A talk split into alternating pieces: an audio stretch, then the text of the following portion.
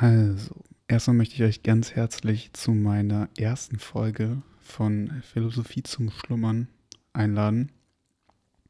Kurz zu mir, ich bin Philipp, 24 Jahre alt und komme aus Berlin und habe mich eben in der letzten Zeit ein bisschen mit Philosophie auseinandergesetzt, insbesondere mit der Philosophie der jüngeren Stoa. Die Stoa ist ja eine Philosophierichtung, die ähm, circa 300 vor Christus von Zenon von Kition gegründet wurde. Und zwar in einer Säulenhalle, äh, also bei dem Marktplatz in Athen. Daher kommt der Name, weil es Stoa Säulenhalle heißt. Und ja, da geht es eben um sehr viele Dinge. Und ich will jetzt gar nicht groß vorwegnehmen, worum es da eigentlich geht, sondern würde einfach schon bald einsteigen mit unserem ersten Werk, was ich hier vorlesen werde. Dabei handelt es sich um die Selbstbetrachtung von Marcus Aurelius. Marcus Aurelius ist ein römischer Kaiser gewesen, der von 161 bis 180 gelebt hat. Ja, das heißt, der gute Marcus Aurelius wurde um die 59 Jahre alt und war eben für fast 20 Jahre römischer Kaiser und gleichzeitig auch noch Philosoph. Und ja, die Selbstbetrachtungen von ihm sind im Grunde Tagebucheinträge. Und ich finde es einfach super spannend, dass man heutzutage, ca. 2000 Jahre danach, die Tagebucheinträge eines römischen Kaisers lesen kann. Und ja, das habe ich jetzt schon öfters gemacht, weil ich einfach die Message, die er bringt in dem Buch, sehr interessant finde. Und es irgendwie so ein entspannendes Gefühl mit sich bringt, das zu lesen. Und genau deshalb dachte ich mir auch, Marcus Aurelius ist eigentlich der perfekte Kandidat, um diesen Podcast zu starten. Und genau deshalb ähm, möchte ich euch gerne am Anfang dieses Podcasts Marcus Aurelius vorlesen. Und ich würde sagen, wir fangen einfach mal direkt an. Kurz zur Information, ich lese das Buch von Projekt Gutenberg vor. Das heißt, das Copyright ist in dem Sinne nicht mehr vorhanden da Marcus Aurelius ja schon ein bisschen länger tot ist und der Übersetzer auch. Und ja, beginnen wir mit dem ersten Buch. Mein Großvater Verus, Fußnote, der Kaiser gedenkt zuerst seines Großvaters, weil er in dessen Hause erzogen worden war. Anius Verus, ein römischer Senator, war dreimal Konsul gewesen. Gab mir das Beispiel der Milde und Gelassenheit. Meinem Vater rühmte man nach, er habe einen echt männlichen und dabei bescheidenen Charakter besessen, worin ich ihm nachahmte. Fußnote. Sein Vater, der ebenfalls Anius Verus hieß und Prätor gewesen war, hatte er früh verloren. Er konnte sich seiner nur noch schwach erinnern. Deshalb spricht er von dem, was er über ihn gehört hatte. Meine Mutter war mir durch ihre Frömmigkeit und Wohltätigkeit ein Vorbild. Ich bestrebte mich, ihr gleichzukommen und das Böse weder zu tun, noch auch nur zu denken, und wie sie einfach und mäßig zu leben, weit entfernt von dem gewöhnlichen Luxus der Großen. Mein Urgroßvater, nach dessen Willen ich die öffentlichen Schulen nicht besuchen sollte, verdanke ich es, dass ich zu Hause den Unterricht tüchtiger Lehrer genoss, und ich erkannte, dass man hierin nicht genug tun könne. Von meinem Erzieher lernte ich, in den Zirkusspielen weder für die Grünen noch für die Blauen, in den Gladiatorengefechten weder für die Rundschilde noch für die Langschilde Partei zu nehmen, wohl aber Anstrengungen zu ertragen, mit wenigem zufrieden zu sein, selbst die Hand ins Werk zu legen, mich nicht in den Angelegenheiten anderer zu mischen und unzugänglich für Angeberei zu sein. Fußnoten. Das Parteinehmen und Wetten bei den Zirkus- und Fechterspielen unterließen sogar die Kaiser nicht. Marc Aurel sagt, zu solchen Torheiten sei er von einem Erzieher nicht angehalten worden, vielmehr zu viel wichtigeren Dingen. Das Delatorenunwesen hatte unter verschiedenen Kaisern bedenkliche Dimensionen angenommen. Es gab Leute, die aus der Angeberei ein förmliches Gewerbe machten. Marc Aurel sah mit seiner Verachtung auf dieses Treiben hinab. Diognetus flößte mir Hass gegen alle nichtigen Befürchtungen ein und Ungläubigkeit gegenüber den Gauklern, Beschwörern, Wahrsagern und dergleichen, hielt mich von dem Wachtelpflege und ähnlichen Aberglauben zurück und lehrte mich das freie Wort dulden und mich ganz der Philosophie ergeben.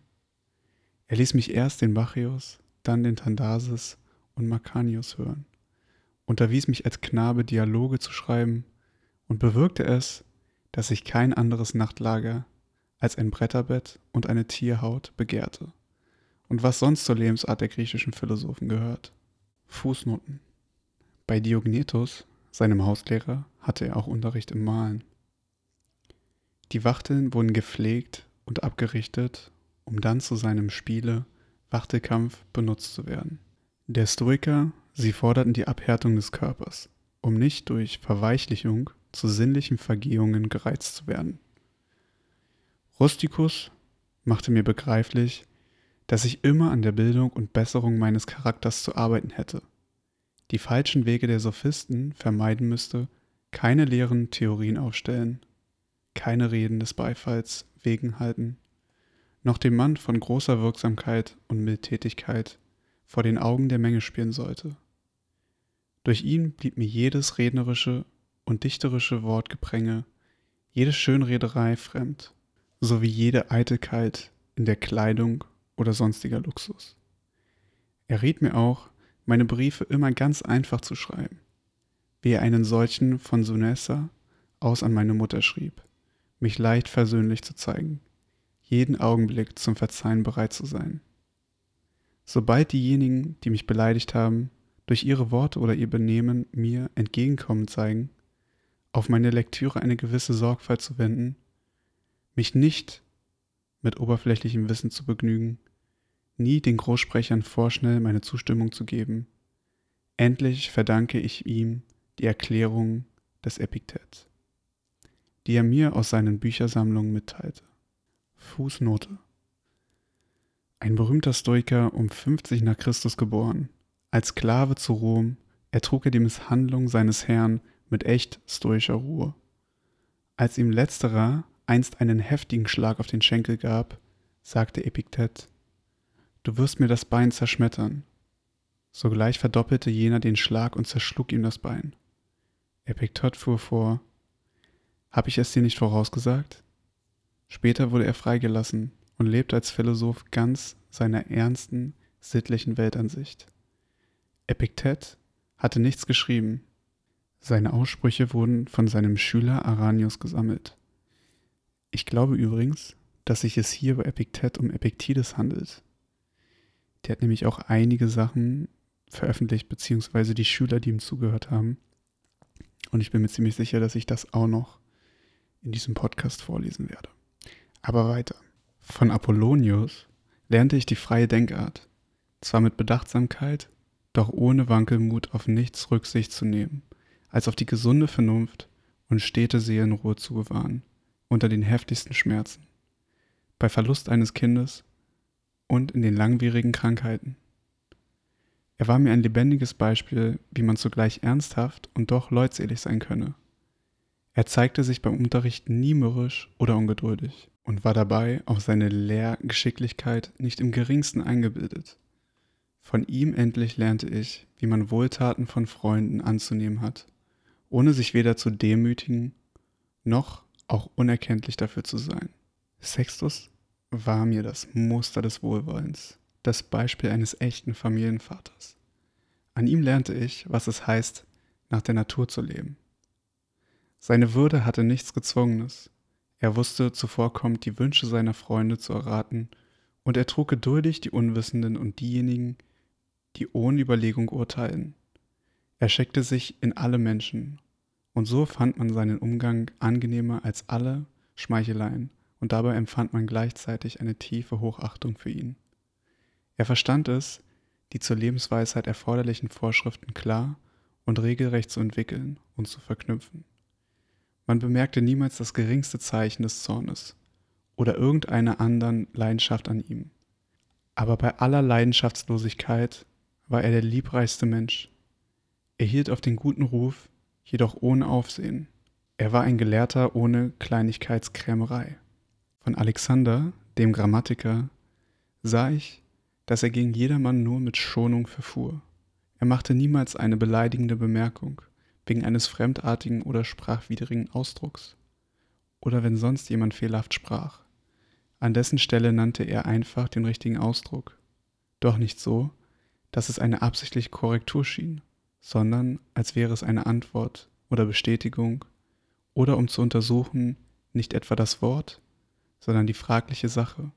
Oder er machte einen anderen derartigen Ausweg, den der Unterricht mit sich brachte. Durch Fronto wurde ich belehrt, dass mit der Willkürherrschaft Neid, Ränkesucht und Verstellungskunst verknüpft sind und wie wenig Menschenliebe diejenigen im Herzen tragen, die wir Patrizier nennen. Von Alexander, dem Platoniker, habe ich gelernt, niemals ohne Not zu sagen oder zu schreiben.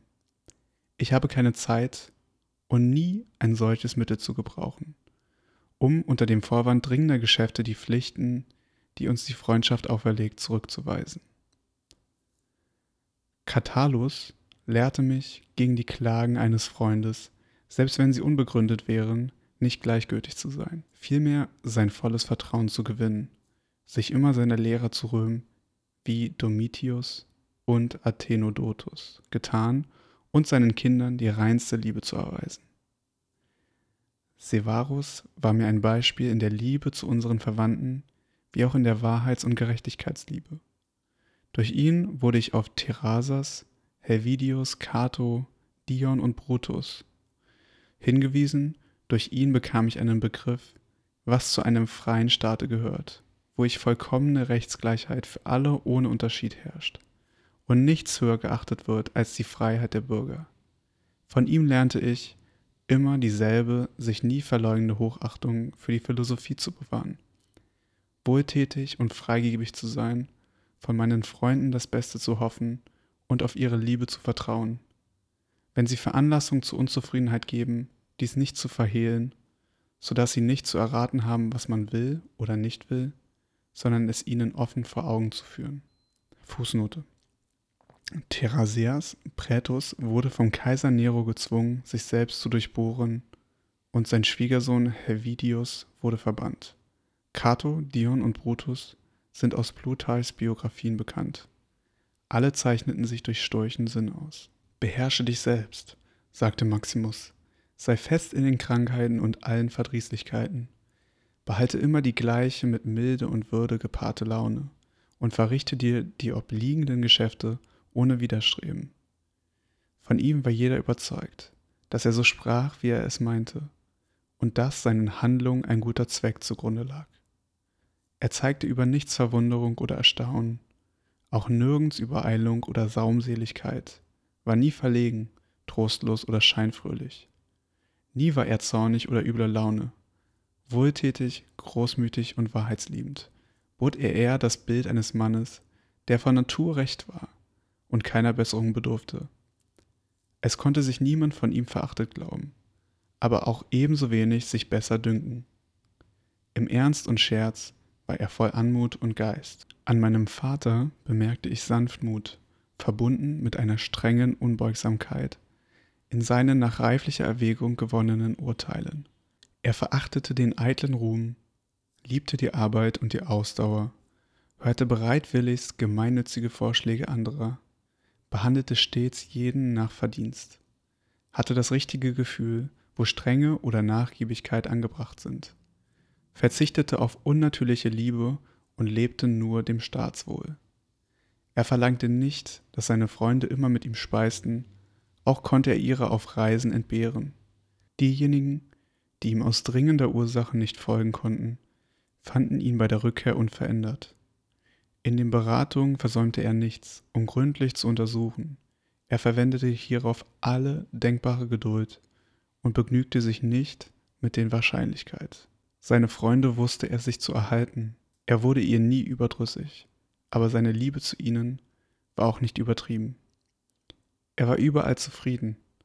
Auf seinem Antlitz lag immer dieselbe Heiterkeit. Er sorgte für die Zukunft und nahm ohne viel Aufhebens zu machen selbst die unbedeutendsten Angelegenheit bedacht. Das Zujauchzen des Volkes, überhaupt Schmeicheleien jeder Art wies er zurück. Auf die Staatsbedürfnisse war er unaufhörlich wachsam und sparsam beim Ausgeben öffentlicher Gelder und war nicht ungehalten, dass man ihn deswegen manchmal tadelte. Vor den Göttern hatte er keine abergläubische Furcht. Und hinsichtlich der Menschen erstrebte er nicht Beliebtheit durch Gefallsucht oder irgendwelche Künste der Volksverführung. Vielmehr war er in allen Dingen behutsam und fest, verstieß nie gegen die Schicklichkeit und zeigte keine Neuerungssucht. Die Güter, die das Leben angenehm machen und die Natur uns so reichlich bietet, brauchte er mit Freiheit ohne Übermut, indem er das, was er hatte, wohl anwendete und das, was er nicht hatte, auch nicht begehrte. Niemand konnte sagen, er sei ein Sophist, ein Einfältiger, ein Pendant, sondern jeder erkannte in ihm einen reifen und vollkommenen Mann, erhaben über Schmeichlereien, fähig, sowohl seine eigenen Angelegenheiten als die der anderen zu besorgen. Dazu ehrte er die wahren Philosophen und zeigte sich nichtsdestoweniger nachsichtig gegen diejenigen, die es nur zum Scheine waren. Im Umgang war er höchst angenehm, er scherzte gern, jedoch ohne Übertreibung. Seinen Körper pflegte er nicht wie jemand, der das Leben liebt oder der sich schön machen möchte. Er vernachlässigte aber nichts, so dass er dank dieser Sorgfalt selten nötigt hatte, seine Zuflucht zur Arzneikunst mit ihren inneren und äußeren Heilmitteln zu nehmen. Er war groß darin, Männer, die in irgendeiner Fähigkeit in der Beredsamkeit, Geschichte, Gesetzkunde, Sittenlehre oder sonst wie hervorragten, den Vorrang zu lassen, ihnen sogar zur Erlangung des Ruhmes, der jedem gebührte, behilflich zu sein, indem er sich seinem Verhalten immer nach den Beispielen der Vorfahren richtete prahlte er doch nicht mit der Treue zu den alten Überlieferungen. Er war kein unbeständiger, unruhiger Geist. Er gewöhnte sich an die Orte und an die Gegenstände. Er litt oft an Kopfschmerzen. Aber kaum waren sie vorüber, so ging er mit der Munterkeit eines Jünglings wieder an seine gewohnten Arbeiten. Er hatte nur sehr wenige Geheimnisse, und diese betrafen einzig und allein die Staatsinteressen. Er bewies Klugheit und Maßhalten bei der Veranstaltung der öffentlichen Schauspiele, bei der Errichtung von Gebäuden und Beschenkungen des Volks und handelte immer wie ein Mann, der nur darauf sieht, was die Pflicht ihm zu tun gebietet, und nicht darauf, was er für Ehre davon haben wird. Er badete nie zur Unzeit, hatte keine übertriebene Baulust, achtete nicht auf Leckerbissen, nicht auf Gewebe und Farbe der Kleider, nicht auf die Schönheit seiner Sklaven.